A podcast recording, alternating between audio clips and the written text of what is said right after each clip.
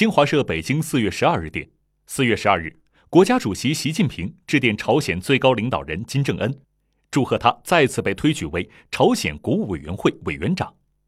习近平表示：“你在朝鲜最高人民会议第十四届一次会议上再次被推举为朝鲜民主主义人民共和国国务委员会委员长，这体现了朝鲜党和人民对你的信任和拥护。我仅向你致以热烈的祝贺和诚挚的祝愿。我们高兴地看到，近年来在委员长同志领导下，朝鲜经济社会发展不断取得新成果，社会主义事业进入新的历史阶段。”我相信，在委员长同志确定的新战略路线指引下，朝鲜人民一定会在国家建设与发展的各项事业中取得新的更大成就。习近平指出，中朝两国是山水相连的友好邻邦，我高度重视中朝传统友好合作关系。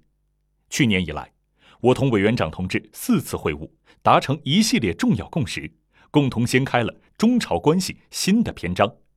我愿同委员长同志一道，以两国建交七十周年为契机，推动中朝关系进一步向前发展，更好造福两国和两国人民。